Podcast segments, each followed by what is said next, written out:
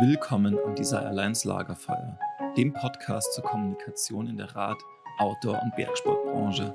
Mein Name ist Norman Bielig und ich treffe mich hier am Lagerfeuer mit Marketeers, CreatorInnen, Kreativen und AthletInnen der Branche zum Gespräch. Ganz ungezwungen und dennoch gehaltvoll. Wir fokussieren uns auf die narrativen Stränge unserer Aktivitäten, blicken auf Entwicklungen und erzählen Geschichten. Ganz unprätentiös, einfach aus dem Wunsch heraus Erfahrungen und Gedanken zu teilen und andere daran teilhaben zu lassen. Willkommen am Desirelines Lagerfeuer. In dieser Folge des Desirelines Podcasts spreche ich gleich mit drei unterschiedlichen Protagonisten. Wir greifen das Thema der vergangenen Folge, das Thema Mountainbike-Strategien auf Landesebene erneut auf und ich spreche zuerst für die Einordnung des gesamten Themas mit Nico Graf vom Mountainbike Tourismus Forum Deutschland. Dort werden wir auch das Thema Bundeswaldgesetz kurz streifen und da eine Einordnung zum geleakten Referentenentwurf schaffen. Anschließend spreche ich mit Robert Martin Montag, Landtagsabgeordneten der FDP in Thüringen, der dort eine ja, Initiative geschaffen hat, ähm, eine Mountainbike-Strategie auf Landesebene umzusetzen, ähm, die auch quasi gerade im Landtag diskutiert wird. Und ich spreche mit Stefan Austrup vom Deutschen Alpenverein in Nordrhein-Westfalen, der auch dort einen Prozess angestoßen hat, Rahmenbedingungen ähm, und ja, Banden fürs Mountainbiken in Nordrhein-Westfalen zu schaffen, ähm, dort schon viele Veranstaltungen durchgeführt hat, ähm, auch in Kooperation und wo wir schauen, wo wir dort gerade stehen. Deswegen ja viel Spaß mit dieser sehr abwechslungsreichen ähm, und auch ein bisschen längeren Folge. Aber wir wollten das alles in eins packen mit dieser ersten Einordnung ähm, aus Sachsen in der vergangenen Folge und jetzt diese verschiedenen und unterschiedlichen Schlaglichter nochmal auf das Thema werfen. Und daher willkommen am Desire Alliance Lagerfeuer Nico Graf, Robert Martin Montag und Stefan Austrup. Nico, schön, dass es heute klappt, dass wir uns am digitalen Lagerfeuer treffen. Ähm, was beschäftigt dich? Äh, jetzt geht's los hier. Was beschäftigt dich denn aktuell so? Genau, also als also persönlich beschäftigt mich die Weltlage ähm, beim als Geschäftsführer des Mountainbike Tourismus Forums Deutschland beschäftigt mich gerade vor allem das Bundeswaldgesetz. Äh, die Novellierung ist ja schon relativ lange klar, dass die kommt. Ähm, und es gab auch dazu auch viele Abstimmungsprozesse über die letzten Jahre. Jetzt Mitte November wurde ähm, ein, ein Referentenentwurf geleakt, ein vorläufiger. Das Ministerium sagt auch, okay, der ist überhaupt nicht belastbar. Äh, aber es ist wohl doch schon eine Wasserstandsanzeige, wohin es gehen kann im Bundeswaldgesetz, das ja eigentlich ganz andere Themen hat, ähm, nämlich die, die klimaresiliente Wälder äh, für die Zukunft zu gestalten. Ähm, aber in dem Umfang wird halt auch das Betretungsrecht mit novelliert und da gibt es ein paar Vorzeichen, die alle Erholungsnutzenden, aber halt auch Menschen, die äh, in der Bike-Industrie, äh, an der Autoindustrie und natürlich im Tourismus, ähm, ja, im Alarmbereitschaft oder zumindest aufmerken lassen, ähm, wie die Erholungsnutzung in Wäldern zukünftig äh, möglich sein wird. Mhm. Ähm, lass uns, bevor wir in unser eigentliches Thema, ähm, also in diese Mountainbike-Strategien ähm, auf Landesebene reingehen, vielleicht wirklich nochmal ähm, gemeinsam kurz aufs Bundeswaldgesetz schauen und diese Novellierung, ähm, weil thematisch passt es ja eigentlich auch ganz gut, weil es geht um diese, diese Weichenstellungen und Rahmenbedingungen, ähm, die einfach übergeordnet getroffen werden, jetzt hier auf Bundesebene. was sind denn so die, die großen kritischen Punkte in, diese, in diesem geleakten Referentenentwurf? Genau, also ähm, es gibt ganz viele Punkte, es gibt ganz viele, viele Details und ähm, da jetzt reinzugehen, äh, wird, glaube ich, hier zu weit führen. Es äh, gab jetzt auch ein Interview auf Velobis, äh, für den es interessiert, wo wir das nochmal, äh, wo der Kollege das nochmal tiefer beleuchtet hat. Ähm, ich denke, es sind ähm, drei Punkte äh, vor allem, die jetzt mal mit Bezug auf das Radfahren und das Mountainbiken äh, total spannend sind. Alles in allem wird die ähm, Erholungsnutzung an vielen, ähm, in vielen Punkten könnte durch Interpretation einfach ein bisschen schlechter gestellt werden. Äh, okay. sie wird als eine Ökosystemleistung aufgeführt, als eine von, von sieben oder acht, was erstmal irgendwie total cool klingt, weil man später im Gesetz mit der Ökosystemleistung auch Dinge möglich machen kann, aber halt auch verhindern kann. Ähm, Bisher hatten wir immer die Gleichstellung der drei Waldfunktionen, der Nutzfunktion, der Schutzfunktion und der Erholungsfunktion. Ähm, und man hat halt das Gefühl, dass diese Erholungsfunktion hier so ein bisschen Stück für Stück hinten runterfällt. Mhm. Ähm, das, fürs Mountainbiken ähm, ähm, wird das da ganz deutlich, wenn davon gesprochen wird, also wenn halt einfach auch dieses Thema Mountainbike Trails als Begriff in das Gesetz kommen, wobei total unklar ist, was sind Mountainbike Trails, äh, unter welchen Bedingungen dürfen die angelegt werden und sind sie dann ausgleichspflichtig oder sind es halt wie auch bei Wanderwegen oder wie bisher in vielen Bereichen das gut funktioniert, ganz normale Wege.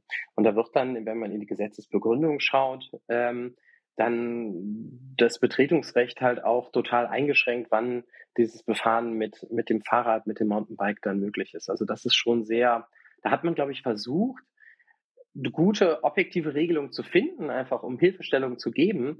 Die sind aber so wenig operationalisierbar und aus der praktischen Erfahrung so wenig zielführend, dass das, also ich kann es mir nur erklären, noch kein finaler Schluss war, ähm, das dann auch so ins Gesetz äh, schafft.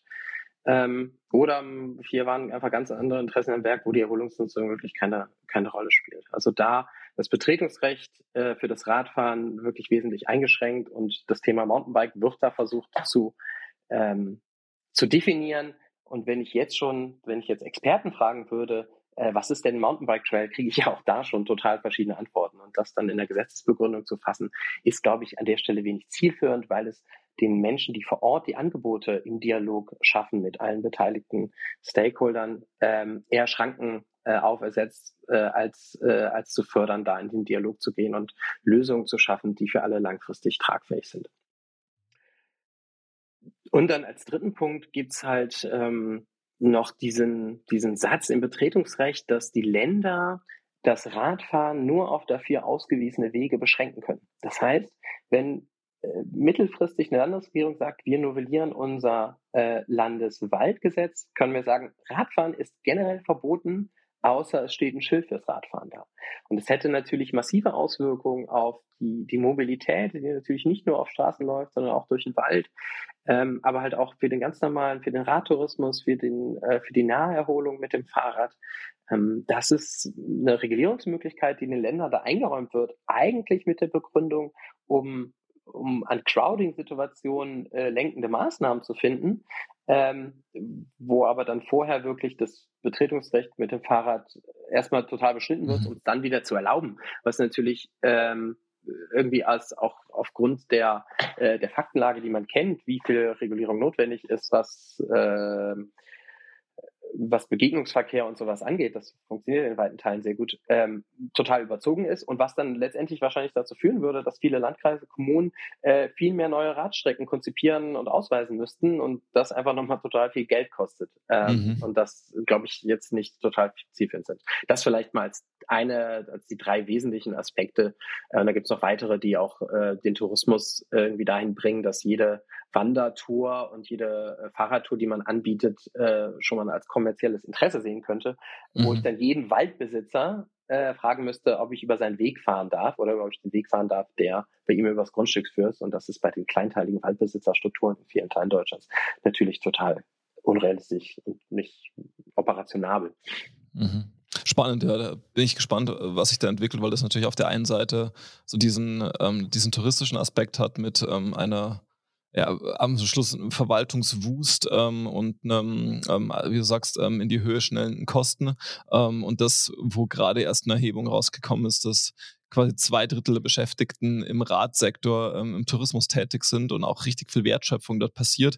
Ähm, und das wird ja massiv beschnitten werden, weil auch klassische Radtouren, ähm, dieses extrem steigende Gravel-Segment ja im Wald stattfindet und nicht nur auf irgendwie asphaltierten Flussradwegen. Ähm, und da würde man sich extrem viel Potenzial ähm, und einen, ja, einen gewachsenen touristischen Zweig und eine gewachsene Infrastruktur einfach nehmen.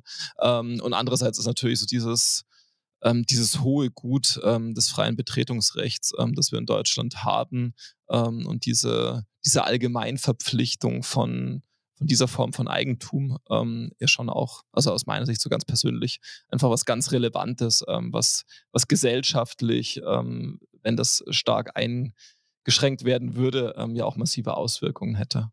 Genau, es, es, es geht an die Identität des deutschen Verständnisses, ja. was ist Natur. Ne? Wenn wir sagen, an Natur denken, dann kommt uns der Wald in den Kopf. Und das ist ganz tief, glaube ich, in unserer Identität verankert. Ähm, und ich glaube halt auch, dass wir bei den auch Herausforderungen äh, Klimawandel, Biodiversität, dass wir eigentlich diesen Zugang zu der Natur fördern müssen, damit äh, dieses ähm, dieses Verständnis und diese direkte Verknüpfung des, mit dem eigenen Erlebnis ähm, die Grundlage bildet, um natürliche Ressourcen auch zu schützen. Mhm. Ähm, und ich glaube, dass, dass die aktuelle Formulierung da nicht zielführend sind, um, um Menschen weiter in Bewegung und in Naturerfahrung bringen zu können. Okay, dann lass uns von hier aus mal, ähm, also äh, mal hinter das Bundeswaldgesetz vorerst einen, einen Haken setzen. Ähm, ihr seid dran, ähm, die Verbände sind ja auch ähm, im, in einem Schulterschluss ähm, da dran, auch mit der Kommentierung. Ähm, und ja, wir sind gespannt, was sich da weiterentwickelt. Ähm, jetzt lass uns wirklich mal so in dieses Thema Mountainbike-Strategien auf Landesebene schauen. Ähm, ich habe in der letzten Folge schon ähm, mit der ähm, Ministerin Barbara Klepsch ähm, aus Sachsen gesprochen ähm, und mit Hillmann zum Thema ja Mountainbike-Strategie in Sachsen. Was sind die Beweggründe auch? Ähm, warum hat man das gemacht? Und was erwartet man sich auch davon? Und jetzt gibt es ja äh, verschiedene Initiativen in verschiedenen anderen Bundesländern, die aus ganz unterschiedlichen Richtungen kommen, ähm, auch eine Mountainbike-Strategie auf Landesebene zu verankern. Was sind denn so aus deiner Sicht die wichtigsten Punkte, die so eine Mountainbike-Strategie ähm, tatsächlich bewerkstelligen kann und bringen kann? Also ich finde es erstmal total toll, die Entwicklung der letzten Jahre, dass halt das Thema Mountainbiken aus der Nische rauskommt und dass es äh, Gehör findet. Ähm, weil ich glaube, wir müssen uns aus dieser, aus dieser immer in vielen Teilen noch wahrgenommenen Nische rausbewegen, äh, mhm. um ernsthaft, um, um, um ernsthaft wahrgenommen zu werden und um äh, ernsthaft sich auch diesen, ähm, diesen Dialogen zu stellen, äh, wie man ähm, für alle gewinnbringend gute Angebote schaffen kann. Ähm, also die Zielstellung und das Niveau, das es erreicht hat, finde ich, ist eine total tolle Entwicklung, äh, die es äh, in Deutschland jetzt über die letzten Jahre genommen hat. Ich glaube, es braucht in vielen Punkten in so einer Mountainbike-Strategie erstmal ähm, schon noch eine Annäherung, äh, über was reden wir eigentlich. Mhm. Das Bild im Kopf zum Mountainbiken ist immer noch total verzerrt und die Marktforschung sagt ja, ähm, dass, so, dass wir so 10 bis 12 Prozent äh, Downhill Freeride äh, Mountainbikerinnen in Deutschland haben. Ähm, wenn die Menschen aber, jemand, der nichts mit dem Radsport oder mit dem Mountainbike Berührungspunkt hat, sind das aber die Bilder, die medial ja total stärker transportiert werden über Red Bull Rampage und viele andere Dinge. Der Alltag der Menschen, die äh, naturnah Rad fahren, sieht natürlich total anders aus. Ähm, und ne, ne, dass, dass einfach klar ist, wir brauchen äh, naturnahe Angebote, die niedrigschwellig sind für die Menschen, ähm, die aber auf naturnahen Wegen stattfindet, die Spaß machen. Ähm, ne, die, unsere Marktforschung sagt auch ganz klar, äh, Single Trails ist das, was, was die Menschen äh, vorwiegend suchen. Und dann sind es natürlich auch nochmal spezielle Sportanlagen äh, oder massiver gebaute ähm, Trail-Infrastrukturen wie, wie Flow oder Jump Trails. Ähm, also einfach nochmal ein Grundverständnis für die Zielgruppen, äh, deren Anforderungen an Infrastruktur da ist, aber natürlich auch so ein bisschen Hintergrundwissen. Wo, wo kommen die Leute her? Ähm, was wollen sie? Was ist ihnen wichtig, wenn sie draußen mit dem Fahrrad unterwegs sind? Wie, ähm, wie kommunizieren? Wie informieren sie sich? Da spielt auch das ganze Thema ähm, digitales Informationsverhalten äh, in beide Richtungen ähm, rein, äh, dass man einfach weiß, wie komplex das Thema ist, welche Bereiche das alles betrifft, äh, dass aber auch erstmal die, die Zielstellung klar sein muss. Äh, weil es ist natürlich keinem geholfen, äh, wenn eine Mountainbike-Strategie ähm, dann sagt, wir wollen Angebote entwickeln, äh, die total an den Nutzerinnen und Nutzern vorbeigeht. Ne, also da braucht, und das ist vielleicht eine der großen Herausforderungen, ähm, da versucht die Verwaltung und vielleicht die Politik Rahmenbedingungen für eine Produktentwicklung zu setzen, die aber halt letztendlich dann, wenn man in dieser Marktwirtschaftssprache ähm, bleiben möchte, dem Unternehmen, in dem Fall der, der Kommune oder ähm, der, der Tourismusdestination oder der lokalen Community irgendwie obliegt. Ähm, und das sind halt keine klassischen marktwirtschaftlichen Stakeholder, die sagen, ah, okay, wir gehen total in die Usability und gucken uns äh, die, die Needs unserer, unserer Customer äh, an und entwickeln dann genau das passende Produkt. Ne? Also da sind einfach die, äh, die Produktentwicklungsmechanismen ein bisschen andere. Und das ist vielleicht auch einfach eine, ähm, ähm, eine strukturelle und äh, systemische Herausforderung, die da ist. Mhm.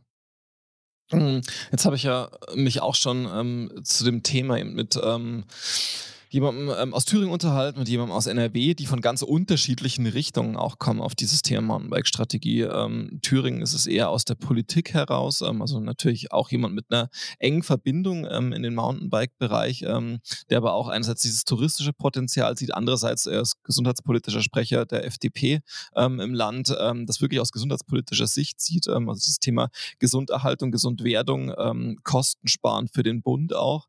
und in, in NRW ist es eher so, so Community getrieben.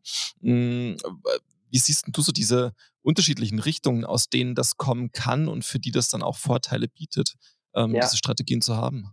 Ja, ähm, ja, ist ja total spannend. Ne? Also du hast ja auch gerade ähm, die Frau Klepsch vom Sächsischen Ministerium für Wissenschaft, Kultur und Tourismus erwähnt, die es natürlich äh, ne, unter einer, einer touristischen Perspektive erstmal entwickelt mhm. hat, aber sicherlich auch ne, diese das ist Kulturgut Radfahren ja. äh, mit, mit, mit dem Blick hat.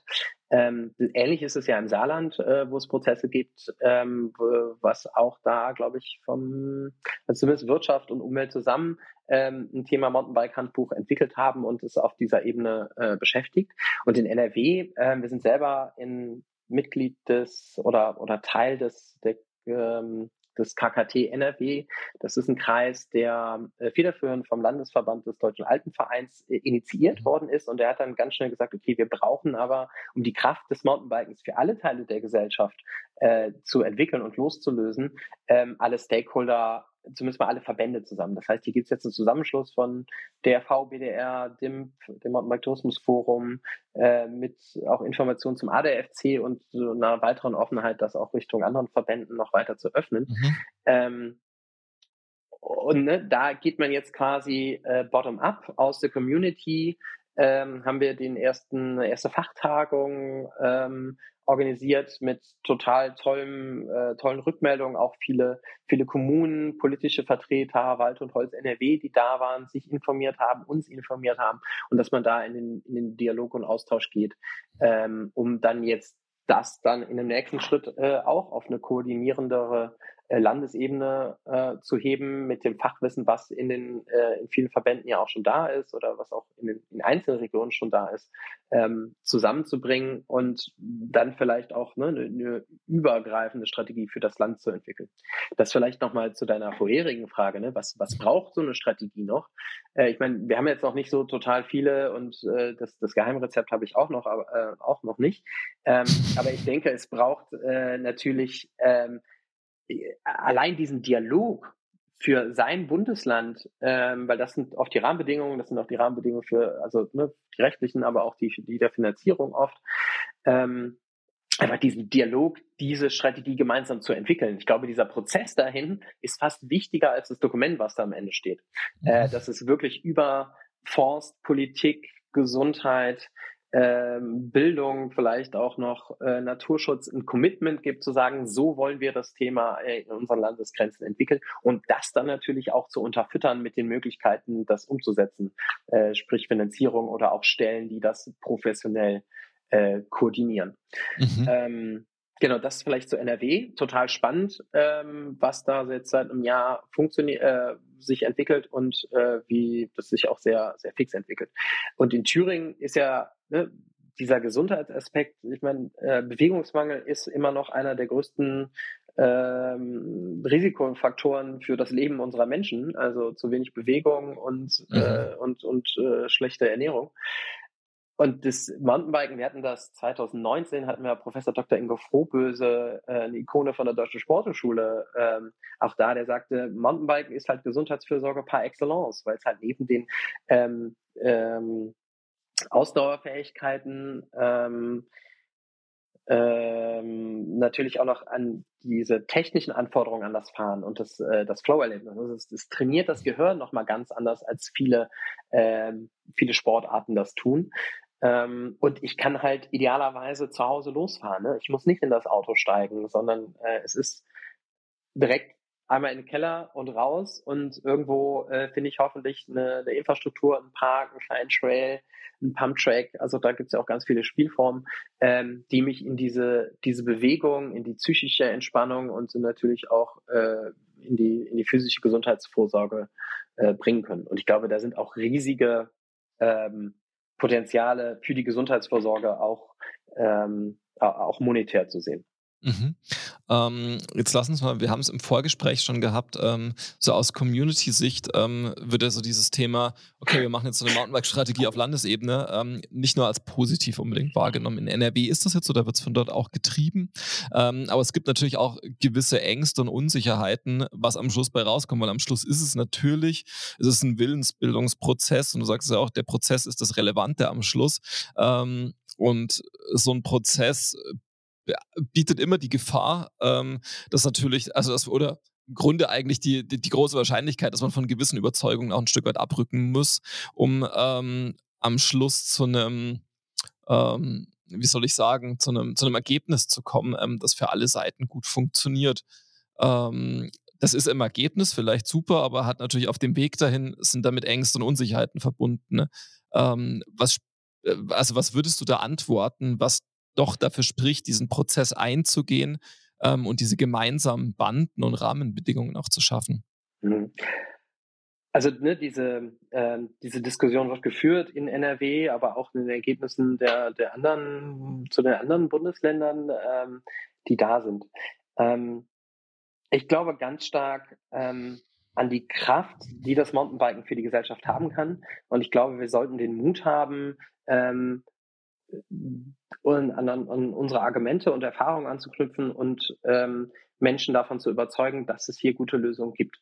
Mhm. Ähm, klar, es gibt es gibt da Widerstände, es gibt Vorbehalte. Und ähm, das, was in dem Mountainbike-Handbuch in Sachsen steht, auch was, äh, äh, was sich im Saarland entwickelt hat und ähm, das sind jetzt nicht immer alles äh, zu sagen, wo, wo der einzelne Mountainbiker sofort sagt, ja, okay, das ist genau das, was ich, was ich brauche. Mhm. Aber wenn ich doch ein gesellschaftliches Thema voranbringen möchte, dann ähm, muss ich mich diesem Dialog in der Gesellschaft auch stellen. Also mhm. wir leben in demokratischen Strukturen und wir müssen Prozesse so gestalten, dass die für alle funktionieren. Und wir waren halt in der Vergangenheit auch vielleicht nicht professionell genug aufgestellt, um das auf der Ebene zu machen, dass wir auf diesen Ebenen uns gut äh, haben vertreten lassen. Also ne, die, die Erfahrung ist aus kleineren Projekten einfach, okay, wenn wir, wenn wir viele Leute fragen, kriegen wir viele Antworten und die schmecken uns vielleicht nicht alle. Aber ja. ich glaube, da müssen wir rauskommen. Also das sehen wir ja wirklich aus äh, aus anderen ähm, europäischen Nachbarländern, wo das, wo das funktioniert.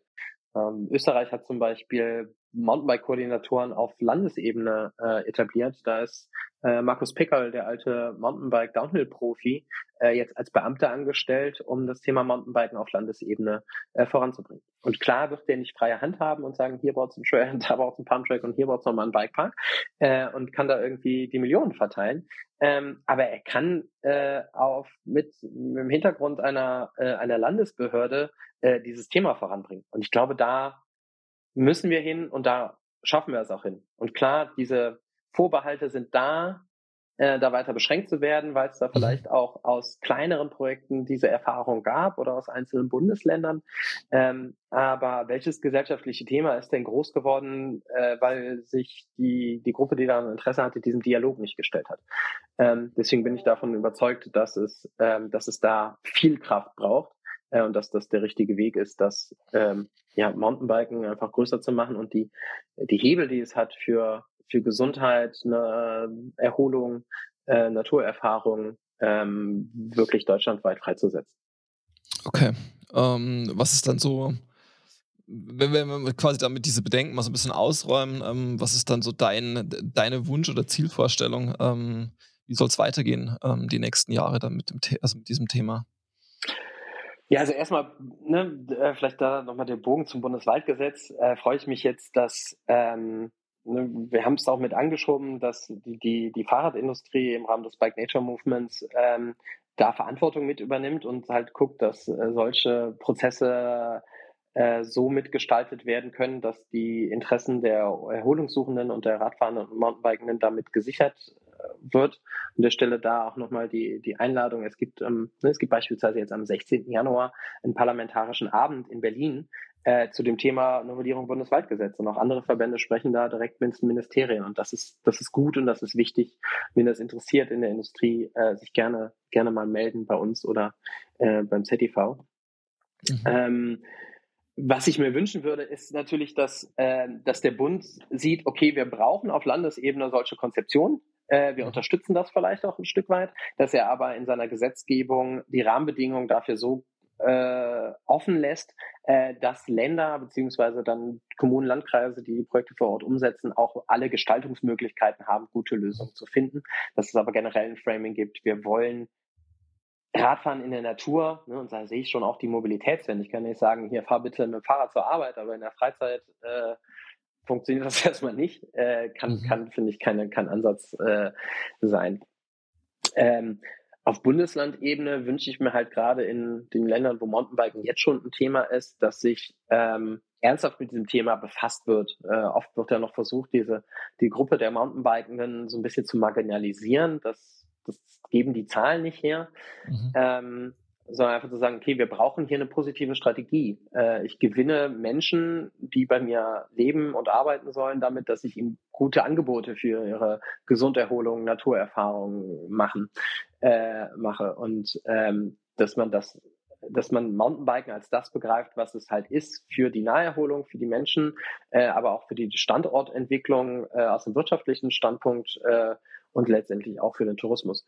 Und dann braucht es, braucht es da einfach professionell moderierte Prozesse auf Landesebene. Ähm, dafür braucht man ein Stück Geduld. Ähm, und dann, glaube ich, ist ganz wichtig, dass es halt auch die Mittel dafür gibt, solche Projekte äh, mit umzusetzen. Ob das dann der, der Verein ist oder der Tourismus oder die Kommune oder der Landkreis, äh, ist, glaube ich, nochmal von Fall zu Fall zu unterscheiden.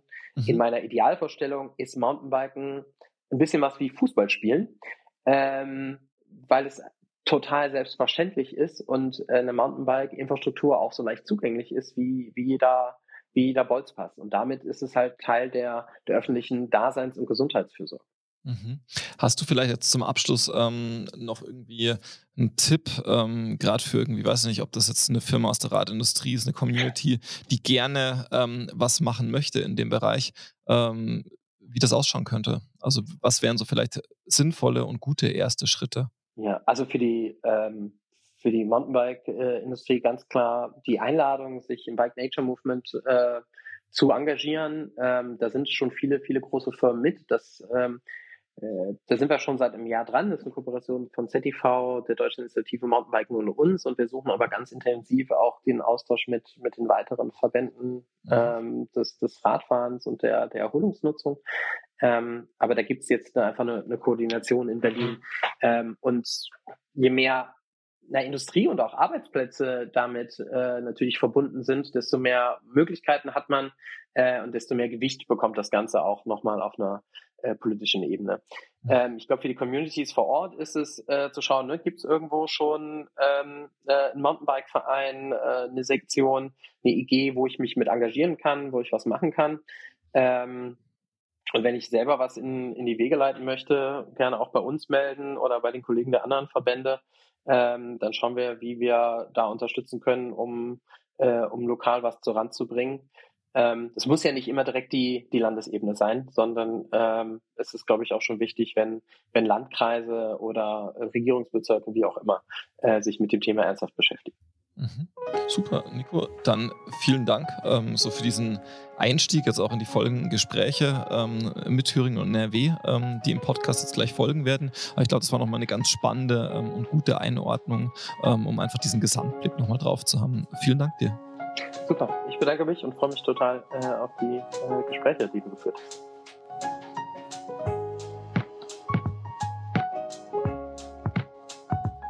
Robert, ähm, erstmal vielen Dank für deine Zeit ähm, und schön, dass wir uns hier ja, am Freitagnachmittag ähm, am digitalen Lagerfeuer treffen können. Ähm, wir wollen ein bisschen über die Mountainbike-Strategie oder die anvisierte Mountainbike-Strategie in Thüringen sprechen. Magst du aber vielleicht ganz zu Beginn dich mal kurz vorstellen, was deine Rolle in dem Kontext ist und wie du auf das Thema Mountainbike-Strategie überhaupt gekommen bist. Ja, hi, erstmal Norm, vielen, vielen Dank fürs Interesse und die Möglichkeit. Ja, was ist äh, äh, meine Rolle? Ich bin hier zunächst mal ähm, in der Rolle als äh, ja, Politiker, als Landtagsabgeordneter, bin parlamentarischer Geschäftsführer der FDP hier im Thüringer Landtag. Und ähm, so sehe ich auch in dem Kontext äh, meine Rolle, weil Mountainbike braucht Unterstützer. Äh, nicht nur in der Community selbst, sondern auch in der Politik, um die notwendigen Rahmenbedingungen zu setzen, dass die Ideen und die Chancen, die aus der Community erwachsen, eben auch für den Tourismus, für die Industrie, die wir haben, für die Händler, die wir haben, also eine grundständige Entwicklung des Mountainbike und Rad- oder naturnahen, naturnahen Radfahrens eben möglich sind. Ähm, eben auch genutzt werden können. Und äh, insofern habe ich äh, mit meinen Kollegen zusammen, aber auch mit der Community einen Antrag entwickelt, der äh, die Landesregierung eben auffordert, eine Mountainbike-Strategie zu entwickeln. Und wie komme ich selber drauf? Zum einen bin ich gesundheitspolitischer Sprecher und das Bewegen an, an, der Natur, an der frischen Luft ist nun mal essentiell für Mountainbikesport. Ähm, das heißt, wir diskutieren ja immer, wie können wir äh, äh, ähm, die Kids und äh, wie können wir die Leute äh, animieren, draußen zu sein. Äh, ja, das geht am besten mit einer Aktivität, die man draußen machen kann. Und nichts ist so schön äh, wie naturnahes Radfahren. Und das sage ich deswegen, weil ich selber aktiver Mountainbiker bin und äh, das sozusagen selber auch erfahre im wahrsten Sinne des Wortes. Und da braucht es aber ein paar Rahmenbedingungen, um tatsächlich so eine Destination wie Thüringen, die eben noch leider nicht so weit vorne ist, obwohl wir wahnsinnig äh, tolle Voraussetzungen haben, eben nicht nur mit dem Thüringer Wald, was eine super Destination ist, aber streckenmäßig noch ein Stückchen unterentwickelt ist. Aber wir haben ja natürlich in Thüringen, äh, sind wir ja auf der Landkarte, ne? gerade im, im, im Downhill-Bereich. Ähm, gehören wir fast äh, mit Tabarz, mit äh, Ilmenau, aber auch mit Steinach haben wir ja fast die, die, die etabliertesten ähm, ähm, Rennen. Ja, wir haben mit Nina Hoffmann jemanden, der in aller Munde ist, aus Jena kommt und äh, super erfolgreich äh, im Weltcup fährt. Also Thüringen ist auf der Landkarte und da muss man eben auch ein bisschen was draus machen und ähm, leider scheitern viele Initiativen noch daran, dass sie eben lokal sind und dann eben an irgendwelchen Behörden oder sowas äh, äh ihnen dann Steine in den Weg gelegt werden und die wollen wir wegräumen. Und dazu ähm, biete ich nur, nicht nur die Hilfe an der Politik, sondern wir haben konkrete Ideen, wie das funktionieren soll. Okay, dann lass uns da doch gerne mal reinschauen gerade. Also du sprichst ja sehr viel von, von den Rahmenbedingungen, die geschaffen werden müssen und so ein Stück weit von dem Dreiklang aus Community, also die, die Leute und die Locals, die, die vor Ort wohnen.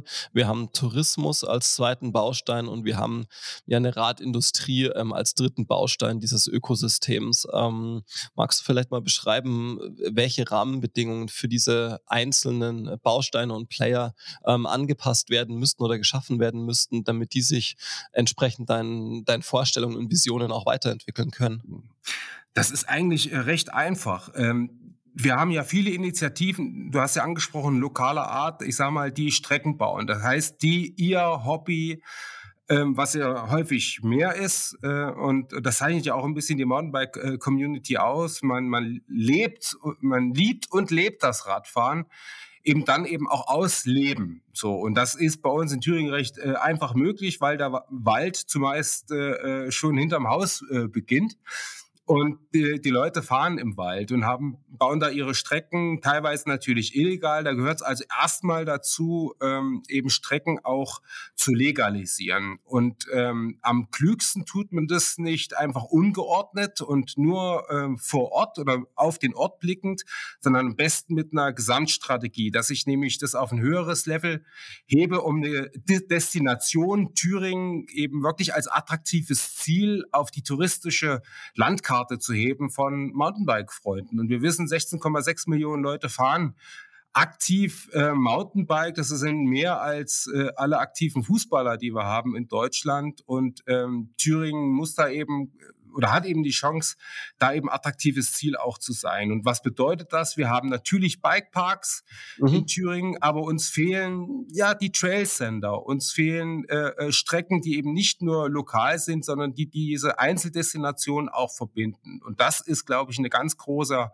Punkt, wo wir nicht nur aus der Erfahrung der Community lernen können, ähm, denn die kennen gute Plätze, sondern ähm, wir haben eben auch ähm, ganz professionellen Blick bereits aus Thüringen auf den Thüringer Wald als Mountainbike-Region. Wir haben mit Racement eine Firma, die nicht nur bundesweit, sondern die eben auch in anderen Ländern ganz äh, äh, ja, bekannte Destinationen äh, Strecken baut, ja, die äh, im Mountainbikesport wahnsinnig aktiv und erfolgreich sind als Unternehmen.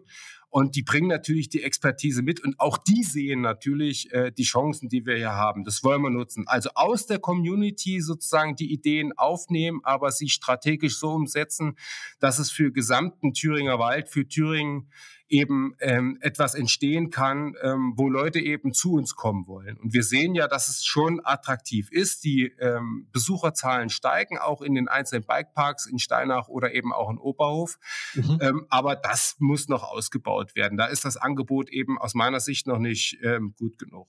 Okay. Und die, ja. Mhm. Äh, lass mich vielleicht da kurz nur einhaken, ähm, weil vielleicht nochmal, um da auch nochmal zu verstehen, was die, die Zielsetzung ist. Ähm, du hast gerade vorhin irgendwann mal so das, das Wort international, glaube ich, auch ähm, äh, genutzt. Also ist dann schon das Ziel, dass Thüringen quasi auch im Bike-Bereich international auf der Landkarte erscheint und ähm, Gäste attraktiviert ähm, oder eher in so einem, weiß ich nicht, 300, 400 Kilometer Umkreis? Also was ist da die Vorstellung?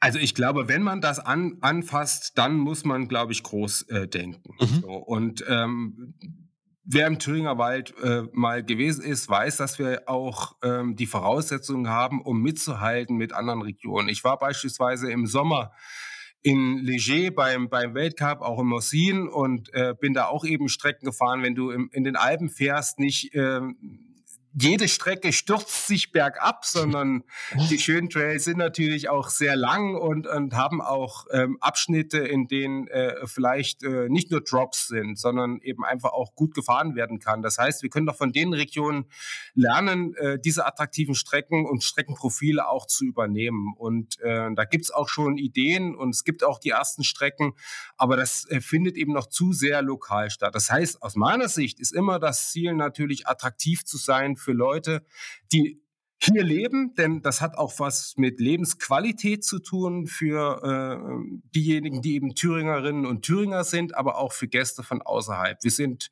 in der Mitte von Deutschland. Nicht jeder hat Lust, aus dem Norden immer in die Alpen zu fahren. Ähm, und insofern kann Thüringen da auch schon ein eigenständiges Ziel sein und muss Sport als auch die Qualität, die wir haben im Thüringer Wald, eben miteinander verbinden und das professionell. Und dann bist du, wenn du das gut machst, automatisch auf der Landkarte von denen, die es äh, Radfahren lieben. Okay, und dann lass uns vielleicht mal, wir haben jetzt so diese, diesen Teil von Community und Tourismus ähm, ein Stück weit beleuchtet. Wo du sagst, okay, da geht es auch sehr viel um wirklich Infrastruktur ausbauen, um Lück Lückenschlüsse auch ein Stück weit.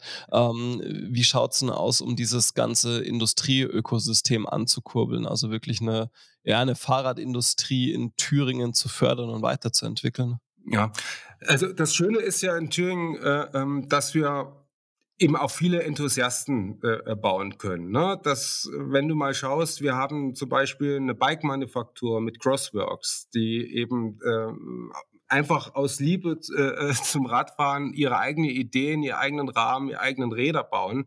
Und das ist ja schon Industrie. Wir haben auch andere ähm, Industrien hier, die sich mit Radfahren beschäftigen, Teileindustrie, ähm, aber da gehört natürlich auch dazu die Chance, die wir haben als Wirtschaftsstandort. Und da kommt die Frage der Lo Logistik ins Spiel. Thüringen liegt natürlich mitten in Deutschland, mitten in Europa und ist da grundsätzlich ein attraktiver Industriestandort und ähm, braucht eben auch ähm, zur Unterstützung der äh, Fahrradindustrie, Rahmenbedingungen mit Wirtschaftsförderung. Also denken wir auch die industriepolitische Komponente mit. Und ähm, ja, wenn du dann noch ähm, sozusagen, ähm, wenn du das in einen in Gesamtkontext siehst, dann wird das, glaube ich, eine runde Sache, wo viele profitieren können, wenn man das Thema Mountainbike einmal professionell und langfristig angeht. Okay.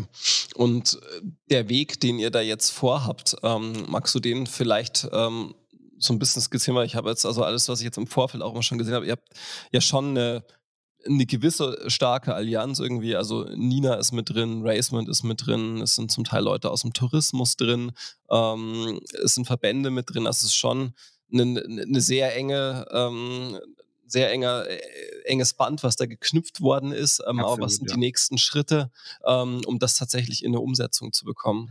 Also erstmal ist mir immer wichtig, wenn ich politisch was anfange, dass ich das nicht vom grünen Tisch äh, mache. Klar, ich bin äh, äh selber begeisterter Mountainbike-Fahrer, aber ich bin natürlich äh, nicht in allen Fragen Experte. Und da muss ich Politik auch immer bescheiden ähm, und den Schritt auf die zu gehen, die am Ende Ahnung davon haben. Und mhm. du hast es ja beschrieben, wer mit dabei ist. Ähm, das ist eben, ähm, äh, sind eben Leute von Raceman, das ist eben auch, sind auch die Leute der Industrie. Das sind die Leute, die ganz ähm, aktiv im Mountainbike-Tourismus auch arbeiten hier in Thüringen, die eben an Grenzen stoßen und mir sagen können, ähm, wo sie Hilfe brauchen. Und darum geht's. Wir wollen eben die Chancen nutzen. Und äh, dazu binde ich eben breite äh, äh, Partner ein. Du hast es angesprochen, Tourismus, Industrie, Verbände, Landschaft, die DIMP ist mit dabei und ähm, Regionalverbünde sind mit dabei und dann entsteht auch eine Dynamik. Und ansonsten ist es dann erstmal klassisches politisches Handwerk, das ist wieder auf meiner Verantwortungsebene. Das heißt, der ähm, Antrag ist in den Landtag eingebracht und äh, ich habe schon im Vorfeld sehr geworben bei den anderen Landtagsfraktionen hier ähm, und im Dezemberplenum wird aller Voraussicht nach der Antrag behandelt. Der geht dann hoffentlich in äh, den Fachausschuss, wo dann auch wieder die äh, Community die Chance hat, sich zu äußern, die Industrie die Chance hat, äh, sich zu äußern zu unserem Antrag und äh, um Zustimmung zu werben, auch gerne Verbesserungsvorschläge mhm. zu machen, wo wir noch besser werden können in dem, was wir beschrieben haben. Und am Ende äh, soll ein Beschluss stehen. Und mit diesem Beschluss ähm, erfolgt dann der Auftrag an die Landesregierung, die Einzelpunkte eben ähm, umzusetzen. Und äh, das wiederum braucht dann äh, das Einbinden von vielen. Ich habe es nämlich angesprochen, die, die mitgearbeitet haben, sind auch wiederum die Adressaten. Mhm. Ähm, das heißt, äh, es ist eigentlich auch eine Selbstbeschreibung oder ein Arbeitsauftrag an die Leute selber. Aber das ist ja das Schöne wenn man eben in der Demokratie die Leute einbindet, die tatsächlich äh, betroffen sind, dann wird auch meistens was Gutes draus. Und so sehen wir das auch. Und ich sage mal vielleicht noch einen Punkt, ähm, weil du den Bereich Sport an, angesprochen hast. Manchmal sind die Dinge ähm, gar nicht so kompliziert. Wir haben hier in Oberhof ein wunderbares Wintersportzentrum. Mhm. Da haben wir, finden auch ähm, in, in der Skiarena regelmäßig Weltcups statt, Biathlon und so weiter. Da hast du sicherlich auch äh, mal was ja. davon gehört. Und es ist doch eine Kleinigkeit, äh, das zu nutzen, beispielsweise da auch im Sommer Cross-Country-Events stattfinden zu lassen. Einmal, weil das ein recht günstiges Marketinginstrument ist.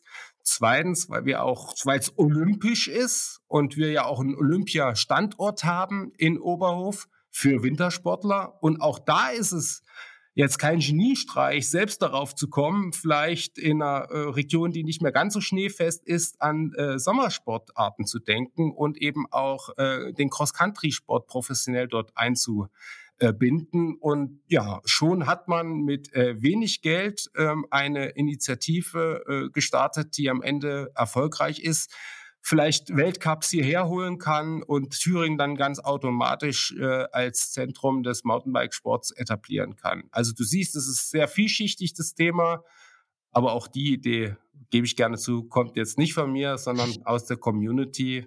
Und da schließt sich ein bisschen der Kreis, was ich am Anfang gesagt habe. Äh, man bindet die ein, die Ahnung haben und dann wird auch was Gutes am Ende draus werden.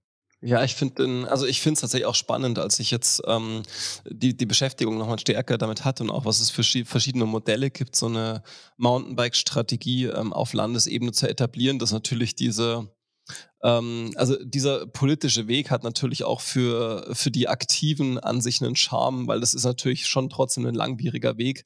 Ähm, und wenn jemand, der also professionell betraut damit ist, ähm, sich darum kümmert, ähm, ist, macht das immer so ein bisschen einfacher, weil wir kennen das immer so aus solchen, aus großen Ehrenamtsprojekten. Da ist meistens so, ich glaube, die gibt es auch wissenschaftlich fundiert, die Zahl, dass so nach zwei Jahren meistens die Luft raus ist, ähm, wenn sich noch nicht wirklich viel bewegt hat. Ähm, Richtig, ja. Und den Atem äh, ja, im, im Ehrenamt zu halten, ist dann irgendwann schwierig.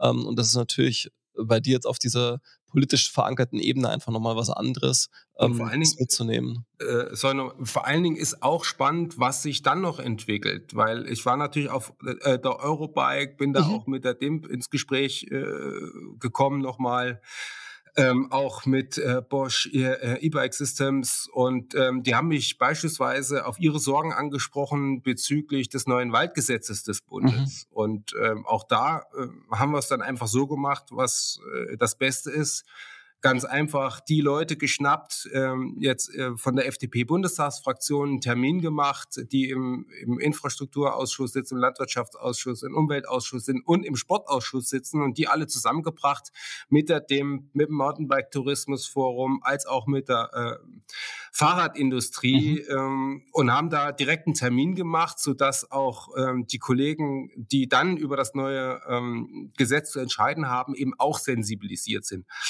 Und wenn man offen aufeinander zugeht, ist vieles möglich. Wenn man gemeinsame Leidenschaft teilt und einen Willen, die Dinge positiv zu beeinflussen, das ist doch das Beste, was passieren kann.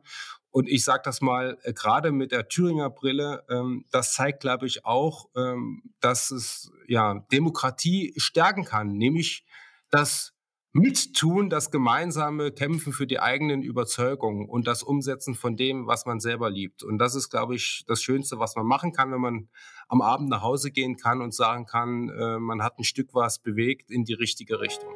Mhm. Das klingt wirklich sehr gut und finde ich ist ein sehr, sehr ähm, schönes Schlusswort dazu. Dann würde ich sagen, wünsche ich euch viel Erfolg dabei auf jeden Fall. Ähm, wir werden es beobachten, äh, was sich daraus ergibt. Ähm, Fände es auch spannend, das tatsächlich mal auf einem größeren Panel zu diskutieren noch. Ähm, dazu kommt es vielleicht ähm, nächstes Jahr, wir werden sehen. Ähm, aber danke dir auf jeden Fall für die Zeit und wie gesagt, viel Erfolg damit. Ja, vielen Dank für dein Interesse, Norm.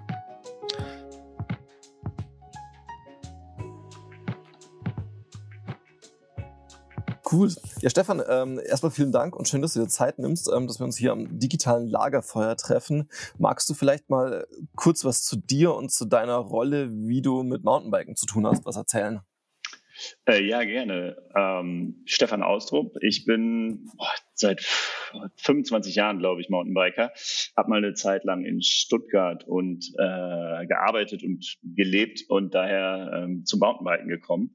Und in der aktuellen Funktion bin ich ja aktiv im Deutschen Alpenverein und engagiere mich für das Mountainbiken in zwei, ja, im Grunde zwei Funktionen. Einerseits ähm, als Mitglied der Sektion Düsseldorf, ähm, wo ich äh, Jugendkoordinator bin, also ein Jugendteam aufgebaut hat, und zum anderen als Leiter und Sprecher des äh, Referats Mountainbike im Landesverband in Nordrhein-Westfalen.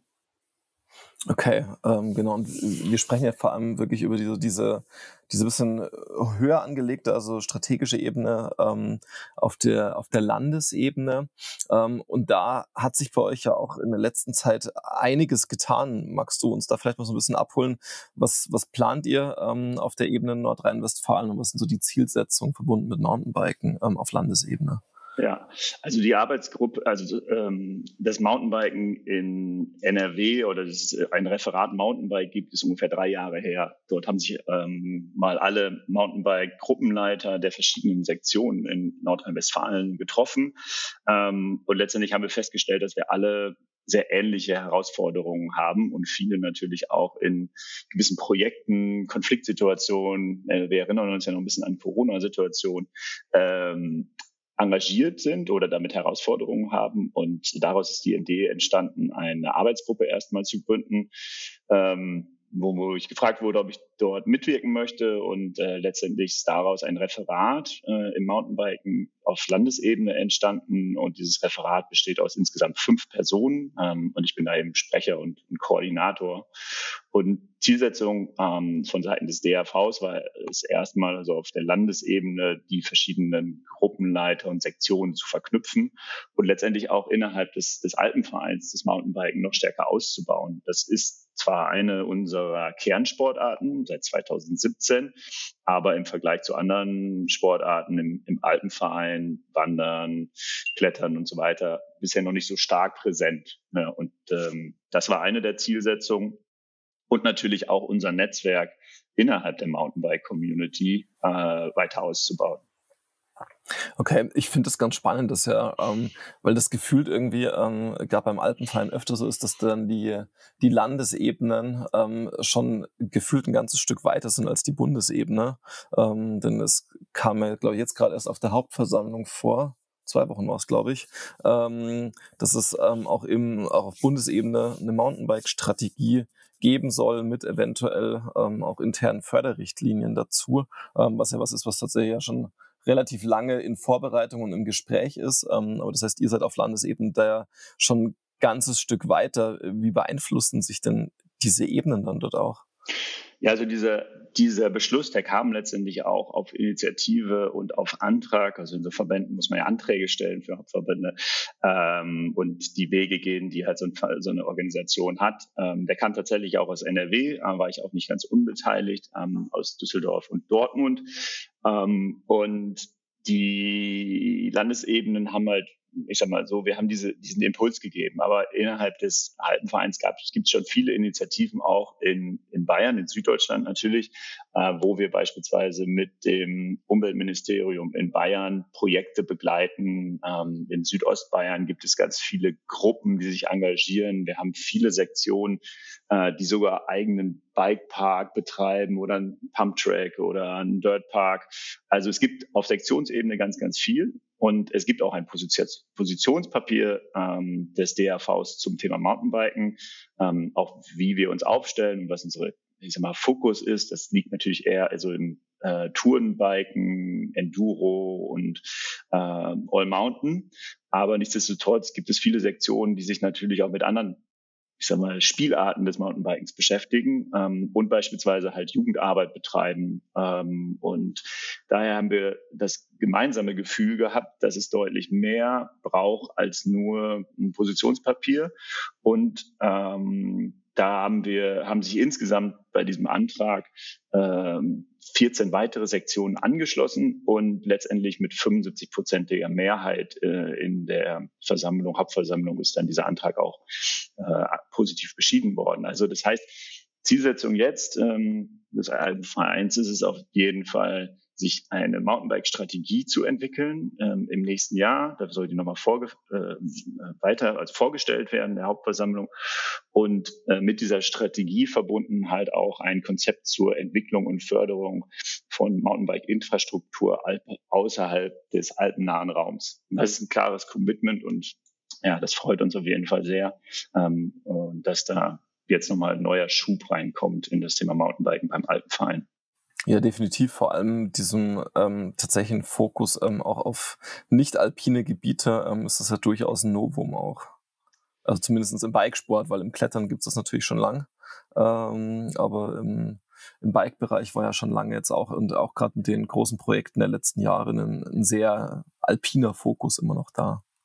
Das ist genau, das ist richtig. Ähm, aber du hast es schon erwähnt, im äh, nicht also im, äh, in anderen Sportarten wie beispielsweise im Klettern ähm, fördert ja der Alpenverein vor allen Dingen auch außerhalb der, der Alpen ähm, teilweise durch den Betrieb eigener Kletterhallen ähm, und durch Kader und so weiter wirklich den, den Sport außerhalb der Alpen und vor dem Hintergrund ähm, der aktuellen Situation äh, Klimakrise gibt es ja auch ein klares Commitment des Alpenvereins, ähm, die Klimaziele schneller als unsere politischen Ziele zu erreichen und ähm, wurden da gerade auch als einer der na oder der nachhaltigste ähm, Sportverband ausgezeichnet und das zahlt natürlich ganz toll darauf ein. Beim Mountainbiken findet natürlich meistens vor der Haustür statt. Also weil deutlich mehr, also ungefähr zwei Drittel der Biker starten eben vor der Haustür äh, oder sind in den nahegelegenen Mittelgebirgen unterwegs. Und ähm, daher ist es halt auch ein Beitrag dazu, Sport, unseren Sport äh, möglichst äh, Trails close to home äh, mhm. auszuführen. Okay, dann lass uns wirklich mal auf so die, die Landesebene jetzt schauen. Ähm, du hast es schon gesagt, mit eurer Arbeitsgemeinschaft war am Anfang vor allem auch das Ziel, so ein bisschen zu connecten ähm, und einfach ja einen, vielleicht ein größeres Sprachrohr auch zu werden. Aber was ist denn so am Schluss das Ziel, was ihr, was ihr strategisch schon auch auf Landesebene verfolgt? Also wo wollt ihr hinkommen? Also wünschenswert wäre es natürlich eine tolle Infrastruktur für alle Sektionen oder insgesamt für die Bike-Community ähm, zu schaffen in, in ganz Nordrhein-Westfalen. Und äh, wir haben natürlich einige tolle Mittelgebirge, wo es auch teilweise gute, teilweise eingeschränkte Angebote gibt. Aber ähm, gerade das Biken im, im urbanen Raum wollen wir noch, wollen wir noch fördern. Und ähm, der Alpenverein hat da, glaube ich, eine besondere Rolle, weil wir nicht nur Sportverband, sondern auch Naturschutzverband sind, sind also auch in einigen Gremien ähm, dort vertreten in politischen Prozessen und haben natürlich aus dieser ganzen Erfahrung äh, der Werk Weg, Pflege und Bewirtschaftung ähm, eine Menge Know-how, was wir mitbringen können. Und in jedem, äh, in jeder Sektion gibt es Naturschutzreferenten.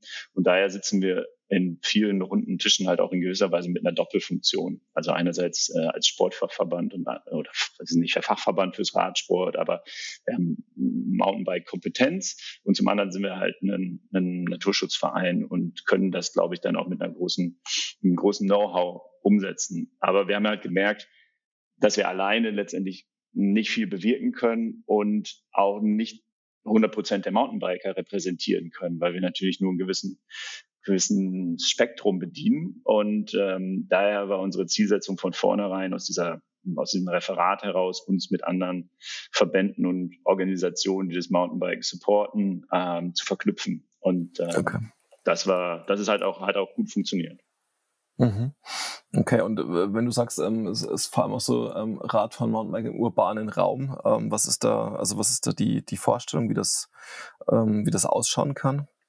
Was wir uns wünschen würden, wären natürlich eine gute Infrastruktur, also Trails. Ähm, ich versuche jetzt mal illegale Trails in den Wortlaut zu äh, vermeiden. Also ich sag mal, aus den informellen oder nicht kartografierten Trails ein wirklich gutes Angebot zu machen und äh, die Mountainbiker auch wirklich den, die, die Chance zu geben, äh, ohne immer in so einem Graubereich zu fahren, äh, ihren Sport auszuüben. Ähm, heißt also wirklich ähm, Trailnetz ähm, oder auch dort, wo man ein bisschen ambitionierter ist, wo Vereinsleben tatsächlich auch Training stattfinden soll, ein Trail Center, wir sind hier in oder eine Trailanlage, ähm, bis hin zu Dirt Parks, Pump Tracks, ähm, also wirklich das volle Spektrum würden wir uns natürlich wünschen. Wobei wir als Alpenverein klar sagen müssen, wir haben einen gewissen Fokus. Ähm, wir sind jetzt wahrscheinlich nicht der klassische äh, Dirtpark-Betreiber, ähm, aber dafür gibt es natürlich auch viele Mountainbike-Vereine. Und ähm, mit denen beziehungsweise mit dem Radsportverband haben wir uns auch als einer der ersten verknüpft, ähm, neben der DIMP, ähm, die natürlich auch äh, als, als Lobbyverband im Mountainbike stark aktiv ist. Und äh, dementsprechend sind, hat jeder seine Funktion und jeder seine Klientel, die er vertritt. Aber Zielsetzung dieser Verbände ist natürlich sehr, sehr, sehr, sehr ähnlich. Ähm, und genau, und daher haben wir uns da als Netzwerk zusammengetan. Mhm, okay. Das heißt, die, die Zielsetzungen sind jetzt tatsächlich vor allem für, für so einheimische Bevölkerung, ähm, um da einfach die, die Infrastruktur zu attraktivieren und mehr Möglichkeiten zu schaffen, ja. ähm, den Sport auszuüben. Ja, es geht nicht um ich sag mal, kommerziell betriebene Bikeparks oder Anlagen. Das ist äh, nicht, glaube ich, das die, die Aufgabe oder Sinn eines, eines Vereins oder eines Verbandes, ähm, sondern es geht im Grunde tatsächlich Daseinsvorsorge, ähm, äh, den Menschen die Möglichkeit zu geben, die Feierabendrunde sportlich zu gestalten ähm, und äh, ihren Sport halt möglichst mh, hm, ja, hausnah, also heimatnah umsetzen zu können. Okay, dann lass uns doch jetzt gerne mal reinschauen, also wie so jetzt der, die, die nächsten Schritte ähm, von eurer Seite aus sind. Also wie, wie plant ihr jetzt strategisch vorzugehen, um da hinzukommen, ähm, das für, für NRW flächendeckend tatsächlich in die Umsetzung zu bekommen? Ja, also wir sind da schon gestartet. Also wir haben mit äh, der DIMP dem äh, Radsportverband NRW als auch mit dem Mountainbike Tourismus Forum ein, eine Plattform gegründet. Das nennt sich Kompetenz- und Koordinationsteam Mountainbike in NRW.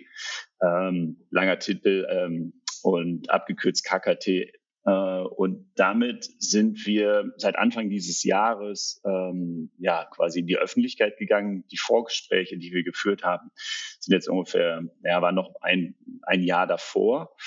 Und mit diesem äh, Kompetenzen-Koordinationsteam verfolgen wir im Grunde drei wesentlichen Ziele.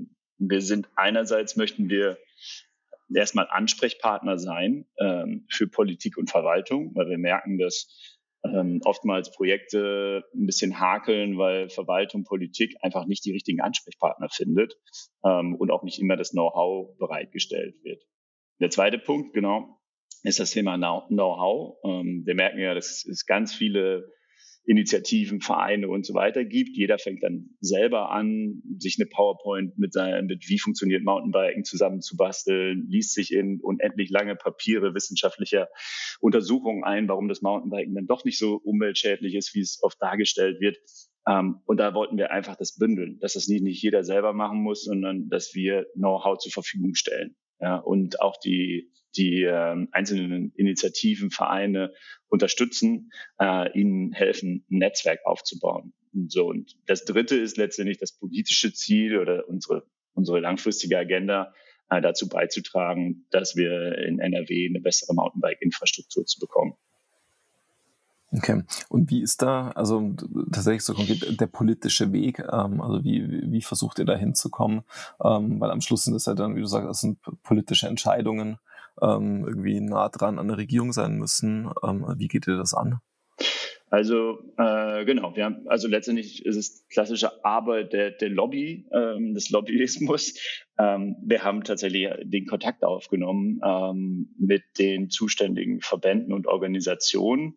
In NRW ist es das Ministerium für Landwirtschaft und Verbraucherschutz, ähm, wo mittlerweile das Thema Forst aufgehangen ist. Das ist also die gesetzgebende und äh, legislative Organisationsstruktur.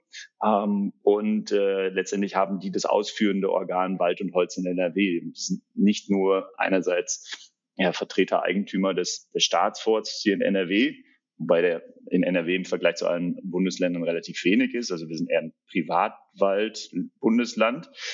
Ähm, und genau, das ist einerseits der, der äh, also diese eine Richtung und das andere als allererstes ist Mountainbike natürlich mal eine Sportart und äh, gleichzeitig sind wir auf die Staatskanzlei zugegangen. Also bei uns in NRW hängt Sport ähm, unter der, der Staatskanzlei und ähm, auch dort haben wir angeklopft und erstmal gesagt, dass es uns gibt, ähm, uns vorgestellt und ähm, unsere Ziele formuliert. Und jetzt seit äh, ja, einem guten halben Jahr sind wir da in einem, in einem Dialog, ähm, äh, weil letztendlich natürlich das war ja auch eine der Gründe, warum wir uns äh, in diesen Verbänden zusammengeschlossen haben, uns ein neues Landeswaldgesetz irgendwann bevorstehen wird. Das ist klar im Koalitionsvertrag äh, der, der schwarz-grünen Regierung äh, drin. Und ähm, vorher wird es aber nochmal ein Bundeswaldgesetz geben. Und in diesem Zuge wollten wir halt einfach sagen, wir sind da, wir wollen mitwirken ähm, und die Interessen der Mountainbiker zu vertreten. Okay, das ist ähm, natürlich schon spannend. Ähm, habt ihr einen, ja, eine Vorstellung auch, ähm, wie, wie lange ihr brauchen werdet, um, um einfach auch dahin zu kommen? Oh, ich glaube, das ist schwer abzuschätzen. Ähm, ehrlicherweise habe ich da auch zu wenig Erfahrung zu sagen, wie lange so politische Prozesse laufen und wie man sich da einbringen kann. Ähm, ich denke, was unsere Erwartung ist, dass erstmal jetzt auf Bundesebene, wo wir aber auch vom Alpenverein und auch von den anderen Organisationen ja vertreten sind, ähm, erstmal so wesentliche Rahmenparameter für das Bundeswaldgesetz definiert werden. Und äh, dann geht es erst ähm, auf die Landesebene. Also das ist so, wie wir das verstanden haben, ähm, dass es ja eine Neuregelung geben soll, ähm, erstmal des Bundeswaldgesetzes. Und das wird die Landeswaldgesetze werden, oder zumindest in NRW, wahrscheinlich nicht vorher äh, zirkuliert oder diskutiert, sondern da wartet man erstmal auf die, auf die Bundesebene. Okay. Wie ist dann, wenn du jetzt schon sagst, äh, die Bundesebene ähm, und auch das, das Waldgesetz ist ja schon jetzt auch wieder die letzten zwei Wochen stark diskutiert, was da bisher rausgesickert ähm, ist. Wie ist da dein Blick drauf? Ja, also ähm, das sind ja erstmal noch, noch Entwürfe und ähm, der Deutsche Alpenverein ist ja auch das, äh, durch das Kuratorium der Naturschutzverbände vertreten. Ähm, wir haben da unsere äh, Kommentare und Ideen über dieses Gremium eingebracht. Ähm, uns ist natürlich wichtig, dass ähm, erstmal das Betretungsrecht und das Biken erlaubt wird. Wir haben in NRW eine ganz gute Regelung. Ähm, da ist das Mountainbiken oder das Radfahren im Wald auf festen Wegen ähm, erlaubt. Und äh, man muss ehrlicherweise sagen, die Konflikte, die dann oftmals äh, in der Presse stehen, die sind ja nicht die Regel, sondern die sind die Ausnahme und die finden dann eigentlich an relativ wenigen Orten und sehr fokussiert an einzelnen Stellen statt. Und ähm, daher hoffen wir darauf, dass es eine, eine sehr bedachte und eine sag mal, gute Lösung gibt, dass äh, der Forst aktiv, proaktiv einwirkt und aktiv daran mitwirkt, dass es eine Infrastruktur gibt. Und wenn man so mal ein bisschen über die Ländergrenzen hinaus schaut, dann gibt es da ja wirklich hervorragende Beispiele in den Niederlanden, in Schottland, wie das auch positiv angegangen wird. Also ich habe immer das Gefühl, dass zurzeit Mountainbiken immer als Problem angesehen wird. Man sollte es, glaube ich, erstmal von der positiven Seite sehen. Jedes Kind, jeder Jugendliche, der auf dem Rad sitzt und nicht vor seiner Playstation sitzt, ja, ist doch ein Gewinn für unsere Gesellschaft. Definitiv. Ähm, das ist ja auch ein, also ich finde dieses Beispiel Schottlands ähm, ja schon auch immer wieder gut, weil es ja ähm, du sagst, dort proaktiv angegangen wurde als Chance, ähm, auch als einerseits ein großer touristischer Faktor, ähm, andererseits als einen ja auch einen Gesundheitsfaktor. Ähm, und das fand ich ganz interessant. Ich ähm, habe ja mit ähm, Robert Martin Montag von der FDP in Thüringen gesprochen, ähm, die das Ganze jetzt auch gerade einbringen für eine Mountainbike-Landesstrategie und ähm, der ist gleichzeitig ähm, gesundheitspolitischer Sprecher ähm, seiner Partei auf Landesebene ähm, und sieht das Thema vor allem auch ähm, dort als sehr, sehr tragend und virulent. Ähm, und also da, da stelle ich mir immer die Frage, ob das nicht auch eine Chance ist, dieses Thema ähm, also diese Verknüpfung von, von Mountainbiken, Bewegung in der Natur und Gesundheit noch viel stärker ähm, in die Kommunikation zu bringen, ähm, weil es einfach, ja, also das einfach ein wahnsinniger Kostenfaktor ja auch ist ähm, und gesellschaftlich eine ganz große Tragweite hat. Absolut, finde ich, finde ich auch einen total wichtigen Punkt. Ich merke selber durch meine Arbeit hier in der Sektion. Ähm, wir haben ein Jugendteam aufgebaut haben eine, eine Warteliste ähm, und das ist, äh, es gibt eine große Nachfrage. Jetzt haben wir vielleicht nicht die eins zu eins die gleiche Situation wie, wie in Schottland. Äh, NRW hat 18 Millionen Einwohner, ähm, Schottland glaube ich vier oder fünf, ähm, auf ungefähr der gleichen Fläche. Also wir haben natürlich auch räumlich etwas andere Gegebenheiten. Ähm, unsere Mittelgebirge sind mit Sicherheit mit vielleicht nicht mit den Highlands, aber mit einigen Bereichen Tweed Valley in Schottland ganz gut vergleichbar. Nadelwald, die, die Höhen, Abwicklung, das Profil ist sehr, sehr ähnlich. Also grundsätzlich haben wir, finde ich, eine tolle Voraussetzung in der Eifel, im Sauerland, in den anderen Mittelgebirgen, ähm, um wirklich eine gute Infrastruktur auch ohne Liftunterstützung zu bauen. Ähm, andererseits haben wir natürlich einen hochverdichteten städtischen Raum und ähm, dort, äh, ja, ich sag mal, Strukturen zu entwickeln, Trailnetze, die in diesem Raum funktionieren. Das ist, glaube ich, äh, die Herausforderung, die wir in NRW haben. Mhm, definitiv. Ja, ich bin gespannt, ähm, auf jeden Fall, was sich da entwickelt, sowohl auf Bundesebene, ähm, auf DRV-Ebene ähm, und natürlich auch bei euch. Ähm, wünsche euch viel Erfolg ähm, und freue mich, wenn wir da einfach auf dem Laufenden bleiben. Danke dir für die Zeit, Stefan. Ja, gerne. Also wir können schon mal darauf hinweisen, wir hatten ja schon ein Fachseminar ähm, äh, seitens des KKTs, wo über 100 äh, Teilnehmer dabei waren. Ähm, Gott sei Dank auch 20 Prozent aus Kommune, Verwaltung und Politik. Das wird es im nächsten Jahr auf jeden Fall auch wieder geben. Ähm, und wir werden auch noch einige Veranstaltungen äh, im Laufe der Zeit machen. Also der oder diejenigen, die sich informieren möchten, finden das alles unter mtb-in-nrw.de. Perfekt, wir nehmen es auch nochmal in die Shownotes mit rein, ähm, die URL, ähm, um darauf verlinken zu können. Genau, super. Dann, Stefan, vielen Dank für deine Zeit ähm, und viel Erfolg noch. Herzlichen Dank auch an dich. Wir bleiben noch ein wenig sitzen und blicken ins Feuer. Wir hoffen, dass dir diese Folge des Desirelines Podcasts gefallen hat und freuen uns über Likes und positive Kommentare. Teile die Folge gern mit KollegInnen und FreundInnen, die Gefallen am Lagerfeuer finden könnten. Hast du Feedback und oder Gastempfehlungen für uns? Dann schreib uns gerne eine Mail an podcast@desirelines.de. Bis nächste Woche am Desirelines Lagerfeuer.